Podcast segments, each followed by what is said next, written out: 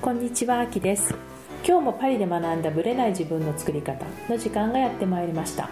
今日もさゆみさんどうぞよろしくお願いいたします。よろしくお願いしますまあ、日本は地震大国と言われてますが、はいとうとうフランスも結構大きな地震が地震がねはい、うん11月のまさに11日にはいあったということで、やっぱり11っていうのはなんかあるのあるかなのかなって私いつもなんか感じるんですけど。そうなのかな？でね911とかあそうね311とか。そうだね。11日っていう意味ね。そう。なんかいつも11だなってうん。11日が来るとちょっとビクビクそうだね。確かすにおっしゃる通りですね、そう。だから今回起こったエリアっていうのはちょっと南側のエリアだったんですけども、はい。私がちょっと調べたところによると、うん。まあ、フランスの報道ではフランスでも年間600回地震が起きてるんですって。そんなに？そう、まあ、イタリア近いからっていうのもあるのかもしれないんですけどね。で全も然知らなかった。しかしそうんのうち人間が感じる規模のものは10から15回程度。だからほとんどは人間が感じないほどの地震なんですよ。本当に微微震って微震って感じですよね。だから震度1もあるかないかかもしれない本当にちょっとだけ揺れてるぐらいで今回はさ、まあ、モンペリエの方からこううん。リヨンの方まで結構幅広くはい。感じたエリアがあるんですけど、うん。そこの震源地周辺には原発が実は2箇あ所るんですね。あってで一応今回も地震があったことで、まあ、休止休止というか停止して、でまあその地震に遭った人たちも避難で別に怪我の方も軽傷の方はいましたけど別に亡くなった方もなくはい。無事終わったっていう、うんうん。まあ、特にフフランスはねその耐震性のある家じゃないのでそうですちょっと怖いし、特に11月11日はちょうど祝日だったからね、家にいた人も多いんだと思うんですよね。でで今回その調べたところによると、うん。どの原発もマグニチュード5.2の地震までは耐えられるように設計されてるんですって、うん。まあ、日本じゃ考えられない低さだと思うんですけど。ね。でも今回の地震はその5.2を上回る5.4だったんですって、うんつまり想定外の地震が起きたから、うん。結構みんなが安全性に対するこう声を上げているっていう、うん。だからこのままでやっぱりね原発国なので、はい。あのフランスもねええ。地震は日本よりは少ないかもしれないけど、うん。やっぱり少なからずこう東北の地震の時のことが、ねね、話題にはなるし、うん。一言じゃないっていうのも分かってるしはい。だからその辺はすごくこう危機意識をみんな持っているのは確かなんですよね、だけどやっぱり地震がないから安心ではなくなってきているフランスも、っうんていうのはちょっと今回の地震でね感じたことなんですよね、はい。ででそれと同じタイミングで、うん。ちょうどあの私が、まあ、私あんまり日本のニュースとか読んで見てなかったからよく知らなかったんですけども、ある方が、まあ、さゆみさんご存知だったみたいなんですけども、日本でね原発の新しく作られる可能性がある島であって、山口県の、ね、島ですよね。島ですね。もうで九州にもう面し本当に向かい国先はい。本当に面してますよね、さゆみさんのご大実家が、分大分空港とかすぐそばね、ですすよぐそばですよね。で危険とか思っちゃった。でずっとデモを島民が大反対でデモをやっていて、はい。でも気づいたら工事着工、そうもうあの海域ボーリング調査うん。っていうのがもうされてるんですよね。もう新規せあの建設に向けた調査がもう勝手にスタートしててうん。もう着々と進んでるみたいですよ。ですよね、でだからその今まで休止とかしてたところをうん再び再稼働するとかいう話ではなくって、うん。新たに。そう新しくできるっていう話も今同時に聞いて、ででそのニュースはなぜ流れてこないとそう。いう話になったんですよね、で私も知らなかったし実はその話を聞くまで。その方東京に住んでる方がたまたまパリにいらして、そうなんですよって教えてくれて、ああちょっと知らなかったですって言ってでも本当に工事始まってずっとあの反対してたのにっていうところでですよ。ニュースで話題になってない。まあ私もちょっと細かく見てないですけど、なんかねその35年間島民による原反対を発ね建設反対運動がずっと行われてたらしいところです。ね、うん。そう。でそれがふっと動き出したと。そうそれそのタイミングで芸能人の麻薬だかあ麻何かの逮捕と同じタイミング。ではい。でそっちの方の報道ばっかりが日本のテレビとかメディアでは、うん取り上げられてそういったあの原発うん。関連のことは一切出てこなかったみたいですね、ですよね。まあ、うん日にち結構近かったんですよね、ほぼ、うん、もう数日違いで、はで書き消された感じなんですよね、えだから意図的かどうかもちろんその警察側のあれもわからないですけどえも、うん。まあ、これはもうマスコミがある意味なんかこうみんな国民が知りたがってるニュースだからって取り上げてるけど、でもそのコントロールしてるのはマスコメスメディアなのではい。でやっぱり私たちもやっぱそのメディアをきちんと見極めないと、うん。うん、いけないなっていうのをなんかそれに対してどうこうっていうわけではないんですよね原発に対して、うん。でもそれの情報を知らなかったっていうのはすごくありえないね本当ですね、うん話で。うん。賛成だろうが反対だろうが知る権利があってでそれを報道しないでなんか書き消されていくっていうのはすごくもったいない話で、うんやっぱり特に反対してた住民の中でこう勝手に動き出したっていうのは結構大きなニュースだとは思うんですね。けどもね本当ですよね、うんまあ、だから、フランスだけじゃなくて日本もいろいろね原発に関してはありますけども、はい、きっとフランスはフランスでね多分いろいろあると思いますりますよね、やっぱり、まあ、ドイツの方がねいろいろあのエコロジーの関係で原発をやめちゃってうんそうですね。ね。うん。でその関係ででなんかまあ周りから見るといいことをしたと思ってるけど、うん。結局電力が足りないから、うん。フランスから買ってるんですよね。とはい。でフランスからでじゃあ結局原発使ってるじゃんみたいな話になってだからただ自分の国ではやってないよっていうだけで使ってるのは同じだから、うん。だからこれってね物事をやっぱり一面的に見どうなんだろうってね。ね見ないで、ね、多面的に見ないと事実だけでどうこうはなかなか言えないなっていうね。ねうんちょっと、まあ、センシティブな話題ではあるんですけど、まあ、フランスの地震っていうところからちょっとねいろいろ考えてみるきっかけになればなと思いました、それでは本編スタートですはい。今回はまあ12月も後半に入ってきて2019年も終わりを迎えそうなタイミングなのでなんと早い。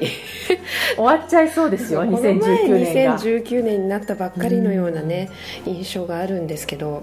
年々早くなってく？何してただろうみたいな。そういう感じですよね、なので2019年をやはり楽しく振り返るっていうことについてちょっとお話をしたいなと思っています、はい。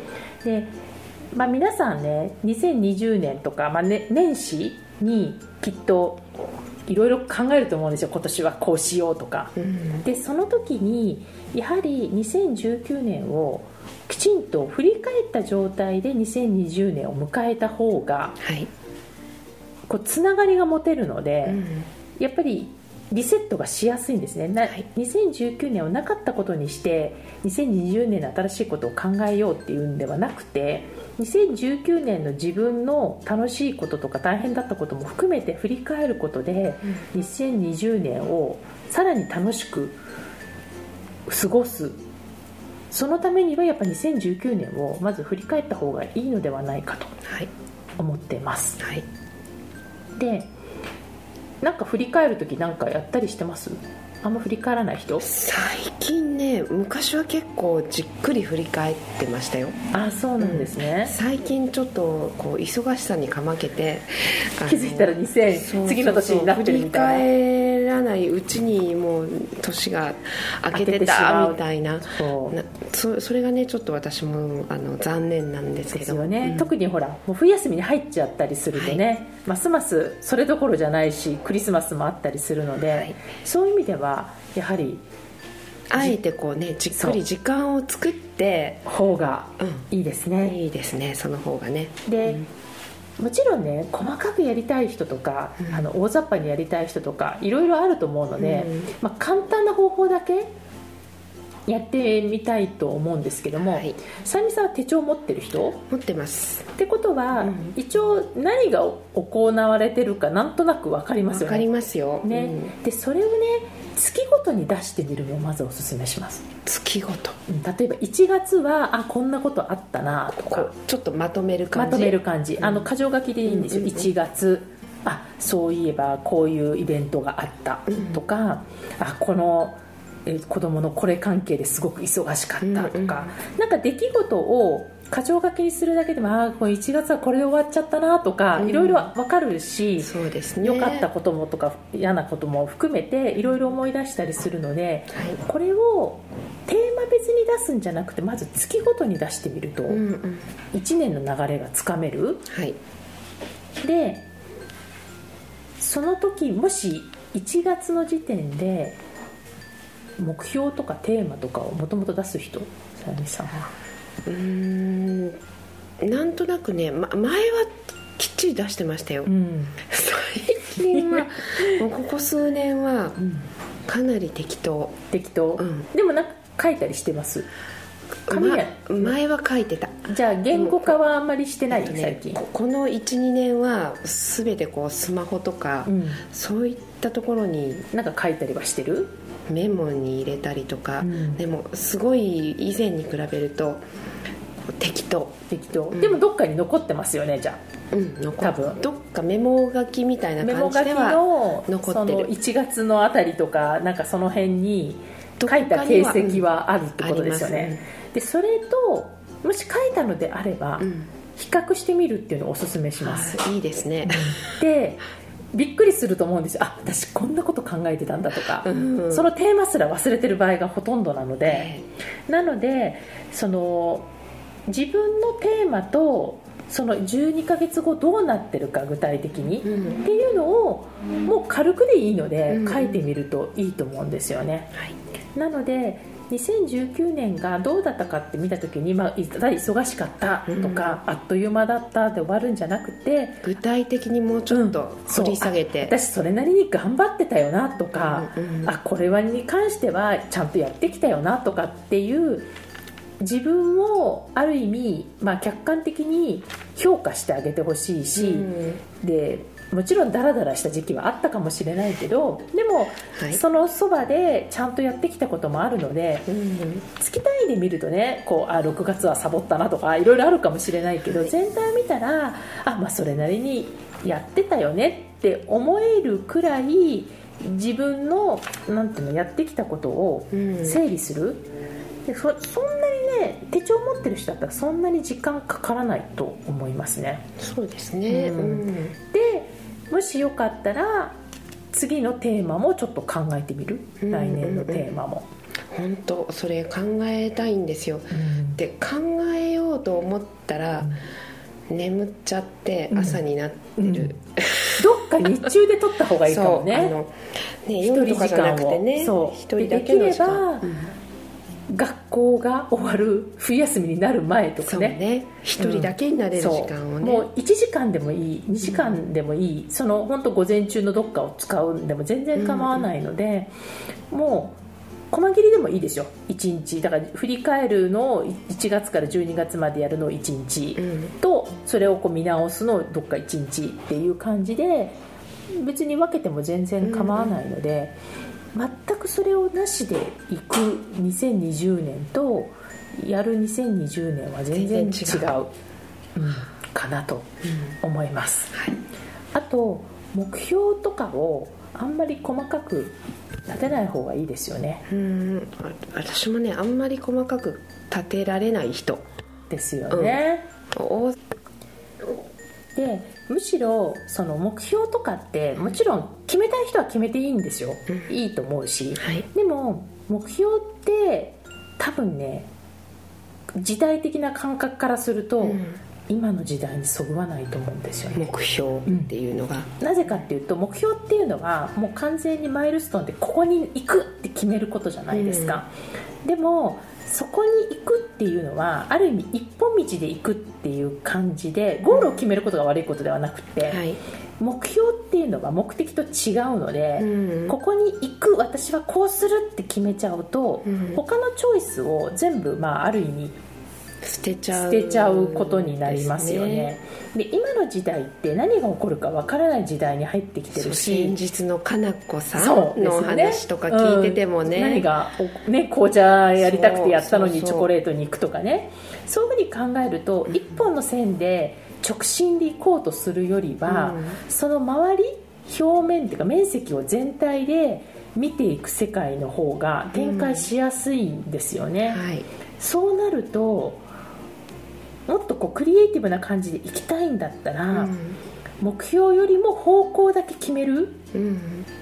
っていうその目標を立てるよりも目的の方向性だけ決めてあとは今この瞬間瞬間を楽しむみたいな方が、案外ね一つに決めなくてもいいと思うし、うん逆に今これをやんなきゃいけないって決めちゃってそこに執着することによって起こりうる支障の方が大きいような気がする。そうですね。なんかね今までのこうアキさんのね、いろんな方へのインタビューとかこれも振り返りの一つなんですけど、そうですね。聞いてるとうん。皆さんこうどうしてもここじゃなきゃいけないとかっていうのにこだわらず、そうです結ね構その置かれた状況うんで流れに任せたりとか、あそっちの方向があるかみたいな感じで行っちゃってこう気づいたら今があるみたいな方も結構ね。多いですようね、ん、でそれでこう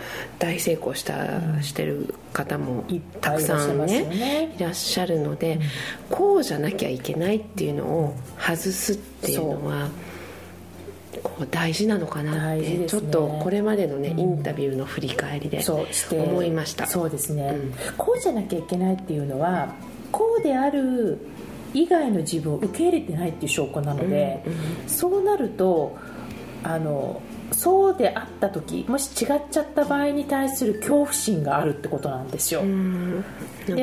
自分を否定しちゃう感じもそういう感じですね。ありますよね。これ以外の選択肢は私じゃないって決めるのが、かえって自分の可能性を閉じてしまってることになるので、それが恐れをとか心配を生んでるわけで、むしろ何が起こるかわからない楽しみをうんうん。結構こう面白がってほしいっていう感じはあるかも、でもその方が楽しそうで楽しいしすよねクリエイティブに、うん。逆に言うと自分が想像しない世界が待ってるかもしれないですね。その方が多分なんかこうじゃなきゃいけないってそこに突っ走るより、こう遊びの部分をそう。余白ですよね。そう。持ってる方が見絶対楽しそう。う。ん。なので、まあ、そういう意味では目標、まあ、これ1月にまた話してもいいと思うんですけど、はいテーマは決めた方がいいんですけど目標は立てなくていい、うん。でもやっぱりどの方向に行くかわからないと、うん。そこの場所で遭難していくわけですよ。方向だけは決めてた方がいいですよね、はい。やっぱり南に行くとか東に行くぐらいのうん。方向性がないと次の行動が決まらないので、うん。でもそこを確実に一本道で決める必要はないっていう、でもそのためにはまず2019年を一回棚卸ししてみるっていうのがおすすめですね。はい。はい、ですからこれから年末の間にぜひやっていただきたいなと。はい。私も含めてね。私も、うん。ぜひぜひ時間を取ってください。はい。はい。ありがとうございました。